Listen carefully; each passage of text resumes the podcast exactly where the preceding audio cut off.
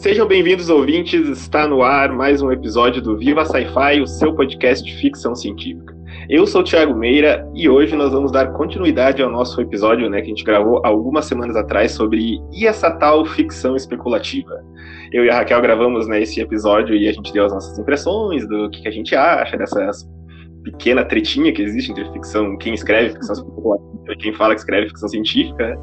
E hoje aqui para me ajudar eu tenho mais uma vez, né, pela segunda vez aqui no programa, a Cláudia Fusco. Cláudia, muito obrigado pela participação.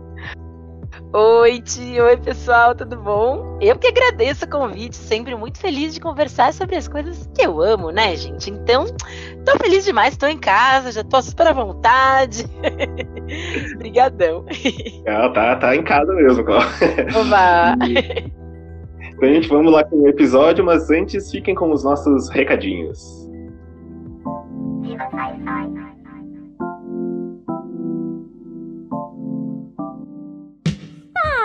Meu povo bonitinho! Tudo bem com vocês? Aqui é a Morgana. Eu espero que vocês ainda lembrem de mim.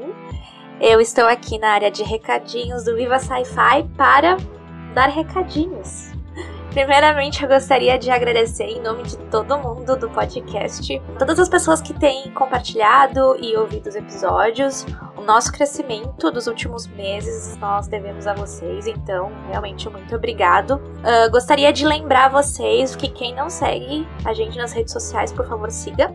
É Viva Sci-Fi, tanto no Twitter quanto no Instagram. E fiquem de olho porque lá vai rolar conteúdo novo e não só as capas dos podcasts. E uma novidade sobre nosso Apoia-se é que ele deve ir ao ar lá por julho, quando o nosso podcast completa um ano. Então, quem puder ajudar, nós vamos garantir algumas recompensas bem interessantes que vocês vão ficar sabendo em breve. Mas muita coisa legal está por vir. E para finalizar, gostaria de lembrar que o sebo virtual da Gabriele, a Insólito Livros, continua com muita coisa boa de ficção científica e literatura em geral por um preço ó, chuchu. O link da Shopee vai estar na descrição do episódio e também o link do Instagram. Entra lá e confere que vale muito a pena. Lembrando que a Gabi envia para todo o Brasil. Era isso, pessoal. Fiquem agora com o episódio da semana que tá ó, show de chops.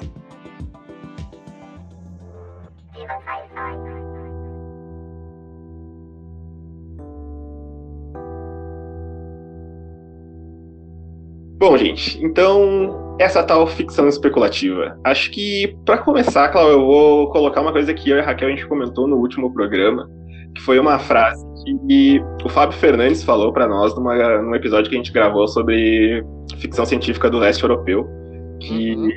quando eu fui ouvir, eu, eu, eu, não lembrava que ele tinha falado na gravação, aí eu tava ouvindo esses dias alguns episódios e eu vi que ele falou essa frase que ficou na minha cabeça, que foi o que fez a gente ter a ideia de gravar esse programa, né? Que em certo momento a gente toca no assunto, ficção especulativa, e o Fábio ele comenta que, que não é que não existe, né? Mas não, não no termo como alguns escritores usam, porque no caso toda ficção ela é especulativa, né? Aí eu queria saber de ti, sei lá, concorda com o Fábio ou não concorda? então, eu acho um ótimo ponto de vista. Acho que eu já conversei com ele sobre isso também. Fábio aí, influenciador de opiniões. É. Mas eu, eu, concordo no sentido de que realmente a, a ficção ela é é, não só especulativa, mas investigativa nesse sentido, né? Ela, ela olha para as emoções, para como a, a, a, narrativa né, vai, vai é, se desenvolver, florescer, né? Então, para esse lado, de fato, assim, é, realmente toda literatura é especulativa, né? Mas já usando aqui as, as, forças, né, as palavras de Dona Margaret Atwood, né? a gente combinou antes, né, que ia acabar tendo essa, essa menção honrosa, né? Ela, ela sempre aparece, né? A, a, ficção especulativa, de acordo com ela e outros pesquisadores também, né, ela vai diferenciar ou meio que é, é, abrir um pouco o leque ou guarda-chuva é, de nomes de gêneros, né, que já são muito associados a tipos de literaturas, né? Então, a ficção científica já representa muito um gênero e um modo de contar histórias, a fantasia a mesma coisa. Então, a ideia do literatura especulativa é basicamente agradar prêmio Nobel, tá? Que escreve fantasia e não quer admitir. Pronto, fala. É. é, bem, é bem isso, né? Até a gente gravou também alguns, uh, dois episódios também, que a gente tem. Uh, a gente, ao invés de fazer um episódio grande, a gente tem feito episódios em duas partes. Né? A gente fez dois episódios sobre distopias também. Boa. E aí algo que, que acho que também encaixa na ficção especulativa. Não sei se também tu vai uh, achar que é mais ou menos por essa linha. A gente chegou numa conclusão que Normalmente, uh, escritores e escritoras que falam que uh, escrevem distopias e não ficção científica, ou escrevem uhum. uh, especulativa e não ficção científica, são normalmente escritores que se colocam mais como intelectuais, digamos assim. Então, é, é mais para academia, é, é, aquela coisa da alta literatura, assim, um, um cânone, digamos assim. Não sei se você também concorda mais ou menos por essa linha. Normalmente a gente citou alguns, o próprio o, Huxley, a própria Margaret também, né? Então a gente, acha, a gente chegou nas conclusões que são normalmente alguns escritores mais, não que são mais intelectualizados que os outros que escrevem ficção científica, mas que se colocam mais nessa, digamos, nessa categoria, né? Exato, eu acho que é, na verdade, quase uma resistência a aceitar a carteirinha de membro de autores de ficção científica, né? Porque é, eu estou dando um curso, né, recentemente sobre a Margaret Atwood, e uhum. ela escreve o conto da Aya como uma provocação, né? Ela, ela fala que ela é, vai é, olhar para esse recorte distópico, né, narrativo, num momento em que poucas pessoas estavam olhando da forma que ela encarou, né? Com recorte de gênero, com é, essa característica bem né, de, de ficção científica, né? Mas é, essa, essa é muito, é muito curiosa mesmo, né? Essa rejeição assim ao termo ficção científica ou fantasia, ou até o mais abrangente de todos, que é a literatura fantástica, né? porque é quase como se é, a gente estivesse separando panteões de é. literatura, né? Então, é, o que é muito curioso, porque, claro, você quer estar no panteão da distopia, ao lado de George Orwell, né, Huxley e muitos outros autores, né? Ou você quer estar do, do, ao lado do panteão de ficção científica que tem coisas maravilhosas e também coisas duvidosas, porque sempre teremos, né? Então, é, é, eu acho que é realmente uma divisão de panteão, assim, né? De quem é, com qual autor você quer ser comparado ou comparada no futuro. E eu entendo, por um lado, é, como talvez a própria o mercado, a academia e muitos outros espaços literários forcem os autores a certas decisões, né? Eu nunca vou esquecer na minha vida da, da, da treta da Ursula Le Guin, né? Deve vir aqui falar sobre ela da outra vez, né? É, com Kazuo Ishiguro, essa mulher de mais de 80 anos de idade, forçando um homem adulto a falar que escreveu fantasia. E eu... agora escreveu ficção científica também, né? Agora escreveu ficção científica com é, robôs, e já tinha escrito antes, né? Saiu agora dele no Brasil, né? O, o Clara e eu, é, a Clara é uma inteligência artificial. Exato! Começa numa loja de robôs, gente, é. assim. É. O cara é Nobel, né? E o cara é Nobel, né? E ele é Nobel ele ganhou no ano que ele publicou, se não me engano, O Gigante Enterrado, uma obra de uhum. fantasia evidente, né? É, mesmo o Não Me Abandone Jamais é uma história de ficção científica que merece todos os louros mesmo, é uma história fabulosa sobre várias coisas que eu não vou contar porque senão é spoiler, né?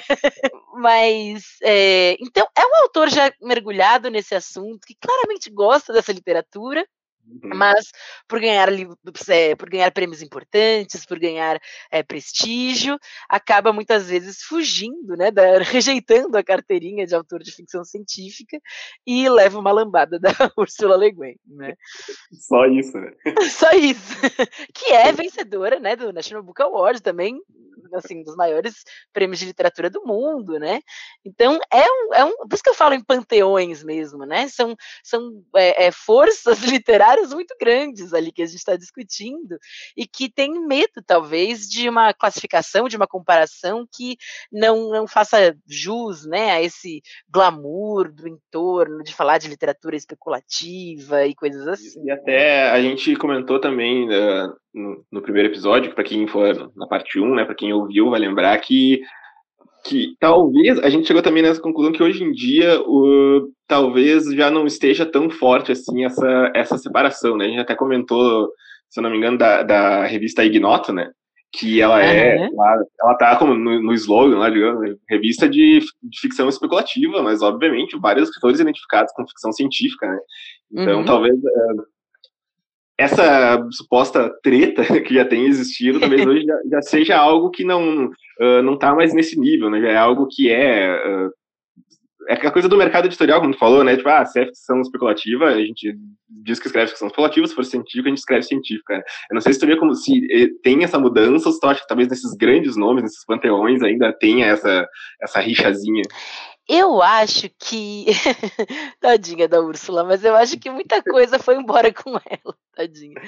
É, e digo isso né, é, até num um relativo, entre muitas aspas, bom sentido, porque ela sempre foi essa grande defensora né, das. Uhum da, da, de se reconhecer como autor de gênero, né? Isso é, foi muito importante para ela, né? Eu acho que como legado esses anos de brigas e discussões, ela realmente foi uma dessas pessoas que participou tão ativamente disso que conseguiu diluir um pouco mesmo dessas rixas, né?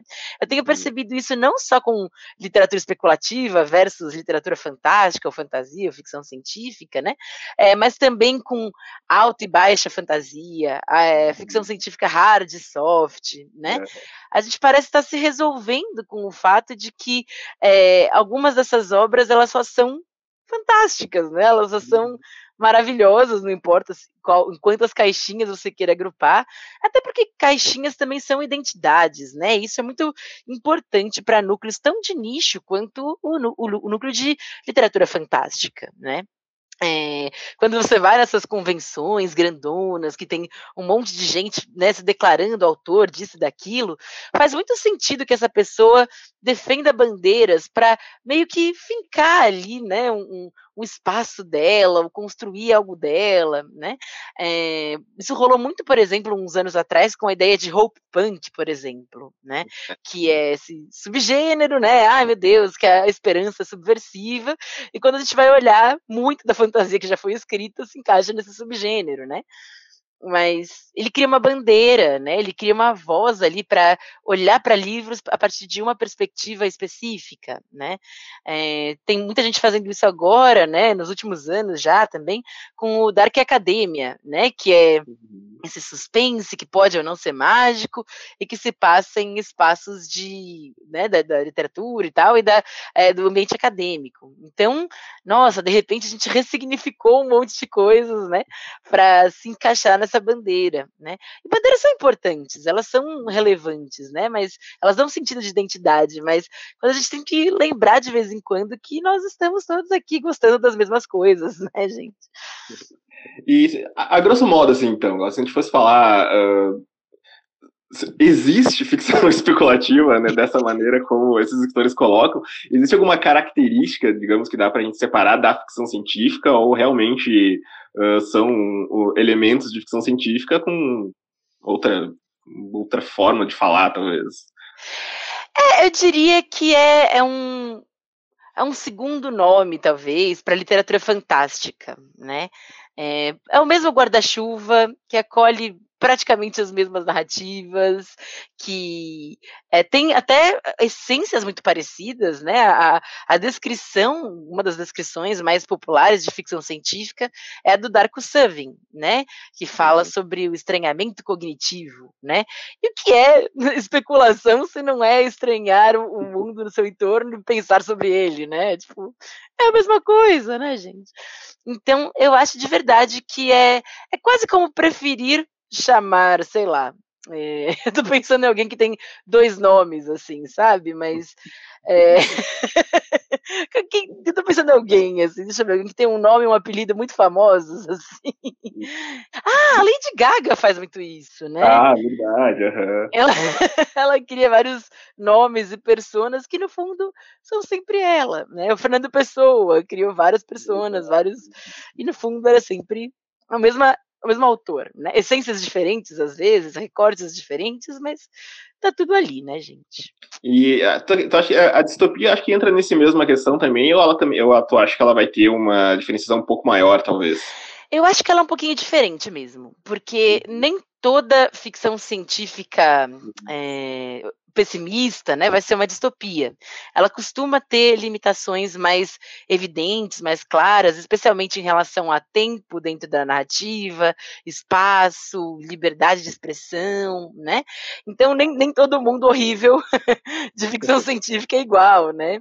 É, tanto que, por exemplo, Star Wars ele vai falar sobre tirania e tudo mais, né? Mas ele não é uma distopia.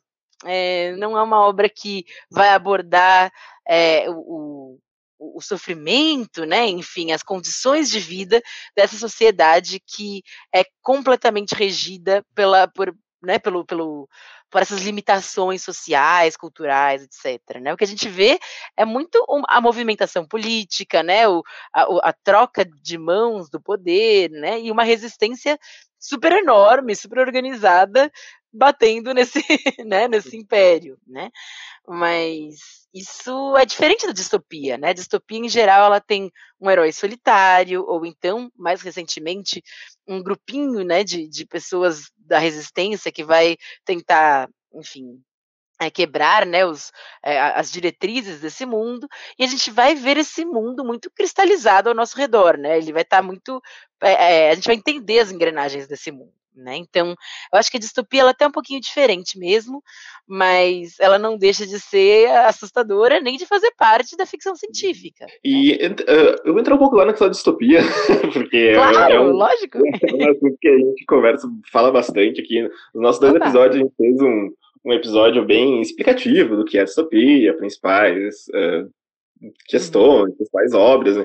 E a gente fez um outro episódio depois, que é a parte 2, que é um, um, caráter mais político, né, das distopias, em que a gente, uh, bons esquerdistas que somos, uh, fazemos algumas críticas a distopias, né, por, uh, por exemplo, as clássicas, até o próprio 1984 e Admirável Mundo Novo, uhum. a gente já falou que nós uh, perdemos todos uh, uh, os ouvintes, os amantes desses, dessas duas obras um pouco, uhum. por causa de algumas críticas que a gente, a gente acaba tendo, eu não sei, queria ver se também vocês concordam um pouco com elas também, né, que tu acha mais ou menos, uhum. que essas grandes, especialmente essas duas, né, 1984 e Admirável Mundo Novo, elas são colocadas, às vezes, como uma representação de governos totalitários, normalmente, né, ligada à maioria de governos de esquerda, mais o próprio 1984, né, o George Orwell faz mais isso, né, uhum. e, e, a gente acaba achando que uh, as distopias, às vezes, acabam mais uh, mostrando uma realidade capitalista, no caso do mundo capitalista hoje, do que uhum. até as, as, próprias os próprios regimes totalitários que, que eles são englobados, né? Quando a União Soviética, por exemplo, o principal fator, né? não sei se tem esse entendimento, se eles estão realmente colocados ali. Até a Raquel traz um dado que o 1984 foi divulgado pela CIA e tal, em alguns países, né, como uma, como uma própria propaganda, né, contra a União Soviética. Tem ali muitas questões de sobre direitos humanos, de tortura, de abuso de poder, que tu vê em regimes capitalistas em grandes, na, nos países centrais do capitalismo, digamos, né. Uhum. Olha, que pergunta boa. é, eu sou é, fanzoca de 1974, não consigo disfarçar. Eu sou, eu sou mesmo. Não vou deixar de ouvir vocês, vocês são maravilhosos. É, a gente até comenta, né? É, a gente fala que uma hora que inadmissível, não tem como tu negar o poder literário dessa obra, né? Porque é, ele, ele, ele, é ele é muito bem escrito. Bom, George Orwell ele escreveu tudo a vida toda, né? Então, Exato. o valor literário da obra dele é indiscutível. Se tem uma coisa que ele sabe fazer, é escrever uma história, né? Exatamente, né? E, e é a obra-prima dele mesmo, assim, claro que ele escreveu muito antes, escreveu muita não ficção, que não, uhum. assim, não, não, não teria 1984 sem o Orwell de antes, né? Mas eu digo isso por quê? Porque é, eu me permiti gostar de novo de, de 1984, também por ter lido biografias dele recentemente, né? E ter visto muito das engrenagens desse pensamento, assim, né? O Orwell, ele, ele passa mesmo por algo, pelo menos da minha perspectiva, que pode estar bastante equivocada e temos mais o que discutir mesmo, né? Uhum. É, de, de, ele, ele, passou pela, pela, pela questão de, é, ok, coloquei essa arte no mundo e ela pode ser usada para qualquer coisa, né? Para uhum. qualquer agenda, basicamente, né? Então, naturalmente vai haver é, o discurso da direita que vai falar: olha aqui, isso aqui é o regime soviético escrito, é, esses são os horrores que podem acontecer. Olha o Orwell avisando a gente para não deixar isso acontecer, né?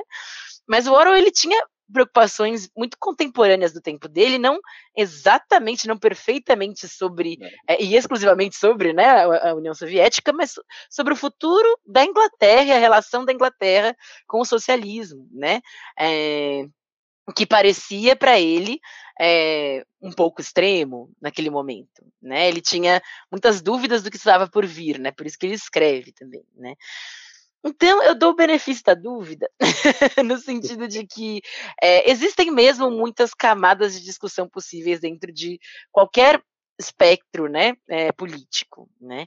Então ele deu as, as, notinhas dele ali, ele falou que algumas coisas são, são tenebrosas, né, independente do, do, do viés ali, né? É, mas acho que eu concordo também com vocês no sentido de uma idealização capitalista um pouco em alguns, em alguns trechos, né, em alguns momentos. E, e, vale dizer, né, o Orwell ele está longe de ser perfeito, mesmo dentro de 1984 a gente vê muita é, um, um subtexto muito forte de antissemitismo que ele carrega ao longo da literatura dele toda, algo que é assustador de, de enxergar, assim, né? É, então, existem mesmo questões, assim, que eu acho que valem o debate, mas eu sou muito vendida, infelizmente. Não, é que eu li recentemente, né, para um grupo de, de, clube de leitura, assim, uhum. e eu, é, é, muito espantoso, né, reler num momento de crise é. declarada, assim, né, muito, caramba, isso aqui tem muitos anos, muitas décadas e tá tudo aqui, né. Exatamente. Então, acho que, Cláudio, para a gente fechar, então acho que a gente chegou numa, numa conclusão que a ficção especulativa ela existe, mas ela é ficção científica também. Exatamente. Exatamente, né, gente? Acho que tá tudo bem, pode chamar do, do que quiser. Eu acho que é, a, a, a Margaret Atwood, né? Ela, a nossa querida, ela é muito querida, gente. Eu amo ela demais também. Ela, ela vai defender realmente com unhas e dentes, assim, né? Ela vai falar que existe um tipo muito específico de fantasia que se escreve com dragões, que se escreve com é, mitologias, que é algo que encanta ela mesmo, né?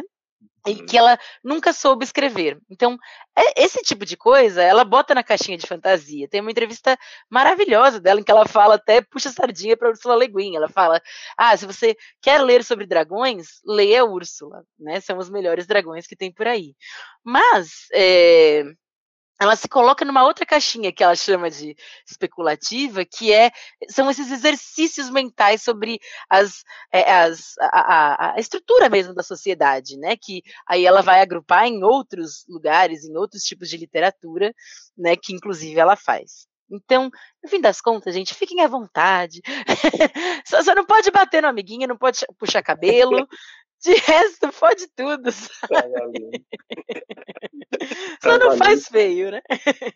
É, então, para quiser aproveitar uns minutinhos, né? Quiser fazer o teu jabá novamente, tá com os cursos novos, né? Tu comentou do curso da Margaret, se quiser falar, não sei se o pessoal ainda consegue escrever, se ele tá uh, com aulas gravadas, como que é, pode ficar bem à vontade.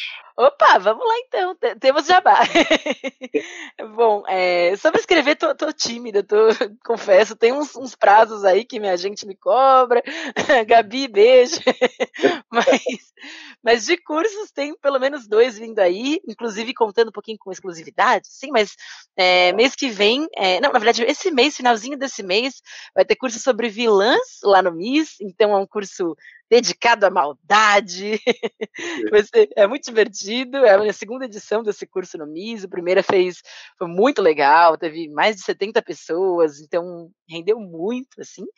E em junho, mês do meu aniversário, ganhei o presente do MIS também, de ministrar meu curso apaixonado, assim, que eu já queria fazer há um tempinho, só sobre WandaVision. Então, a gente vai falar sobre tudo. A gente vai dissecar as benditas das runas, vai falar sobre a Wanda, vai falar sobre o Visão, sobre os, os estereótipos, arquétipos associados à bruxa.